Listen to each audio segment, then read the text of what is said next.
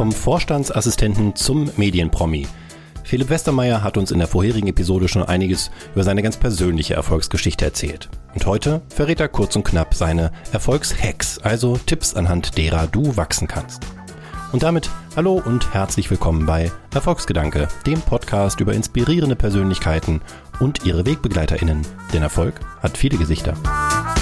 Mein Name ist Björn Weide und ich digitalisiere mit meinen Kolleginnen bei der Haufe Group die Steuerbranche. Nicht nur nebenbei gestalten wir dabei auch die Arbeitswelt der Zukunft, denn nach New Work ist vor New Wertschöpfung. Wo auch immer du die Episode hörst, abonniere und bewerte sie doch gern oder teile sie in deinem Netzwerk, gern mit dem Hashtag Erfolgsgedanke. Und jetzt gute Unterhaltung mit den Erfolgshacks von Philipp Westermeier.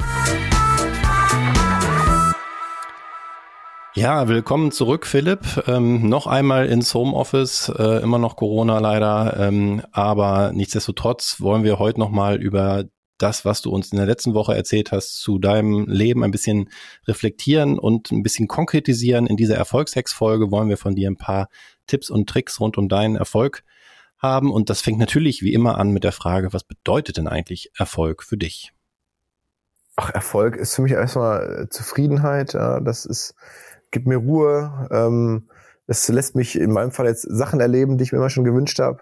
Ähm, also es schafft mir Erlebnisse und ja, auch natürlich äh, eine finanzielle äh, Freiheit oder Sicherheit. Das ist auch Erfolg. Und so, vielleicht noch, dann kann man sagen, Begegnung mit Menschen, aber das passt eigentlich auch schon in die, ähm, in die Kategorien, die ich schon genannt habe. Also ich kriege das nicht konkreter. Ähm, ich hoffe, das ist nicht zu abstrakt, aber das wäre so mein, meine ersten Gedanken dazu. Na, es ist ja, geht ja mal genau um das, was es für dich persönlich ist und das ist auf jeden Fall eine, eine Antwort, die auch gut zu dem passt, was wir letzte Woche von dir gehört haben.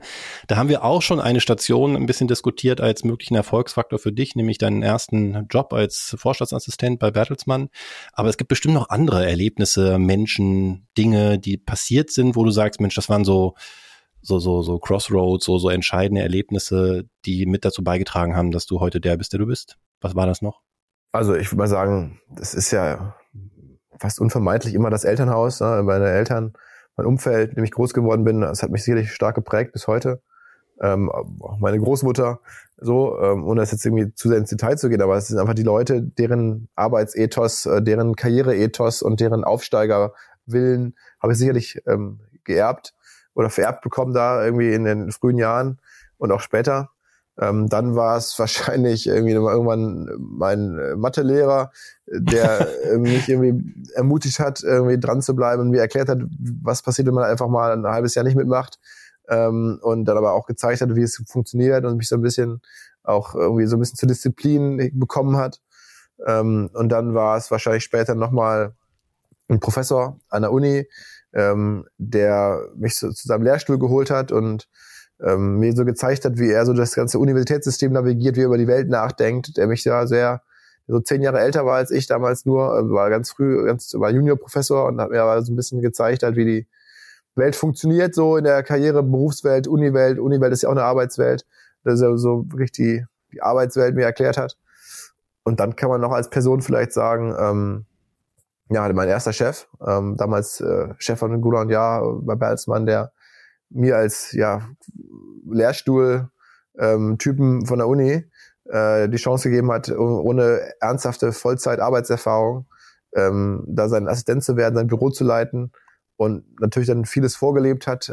Er hat damals ein Konzert, Konzern geführt mit 15.000 Leuten und ich war schon daneben und habe mir das dann quasi angeguckt, wie er das macht, habe dann seine Inbox mitgelesen, teilweise seine E-Mails beantwortet und das war interessant und sehr, sehr äh, hilfreich heute, ganz witzig, 20 Jahre später fast oder 15 Jahre später sitzen wir beide gemeinsam in einem Aufsichtsrat von einem MDAX-Konzern. Er ist der Aufsichtsratsvorsitzende, ich bin jetzt Mitglied bei, hm. bei, bei Eventim.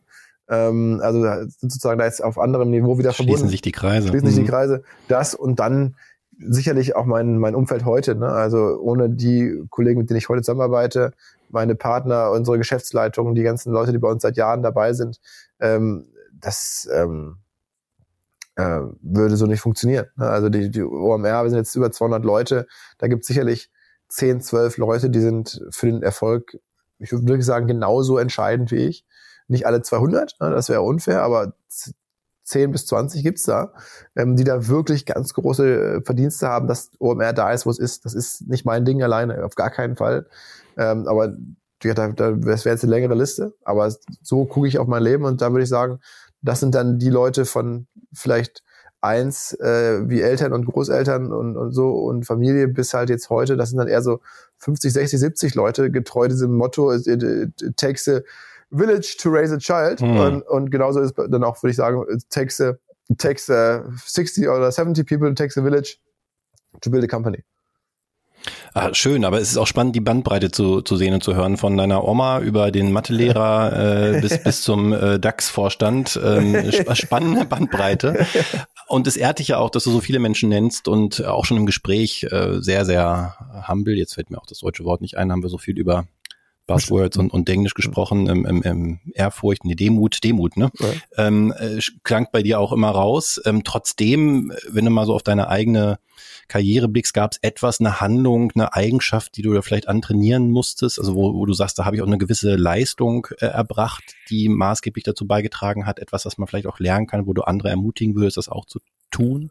Also in den letzten Jahren sicherlich die Tatsache, dass ich in beiden Welten gerne zu Hause bin. Sowohl inhaltlich Creator sein, Sachen machen, Dinge tun, so ne, wie selber Inhalte schaffen, aber dabei auch immer Unternehmer sein, auch immer Kauf, kaufmännisch arbeiten. Ne? Aber nicht nur eins von beiden. Also sowohl sagen wir mal, ein Video machen können, Podcast aufnehmen können, irgendwie äh, auf der Bühne ein bisschen unterhaltsam da sein zu können oder, oder, oder eine Filme zu machen, aber gleichzeitig auch Sachen nachzurechnen, Teams anzuleiten, Strukturen zu bauen. Diese, diese, diese Mischung, die ist gar nicht so oft, ist mir aufgefallen. Entweder du bist halt so ein kaufmännischer, struktureller Typ oder du bist halt der kreativere Typ. Und ich, bei mir ist so ein bisschen beides, glaube ich, zumindest möglich.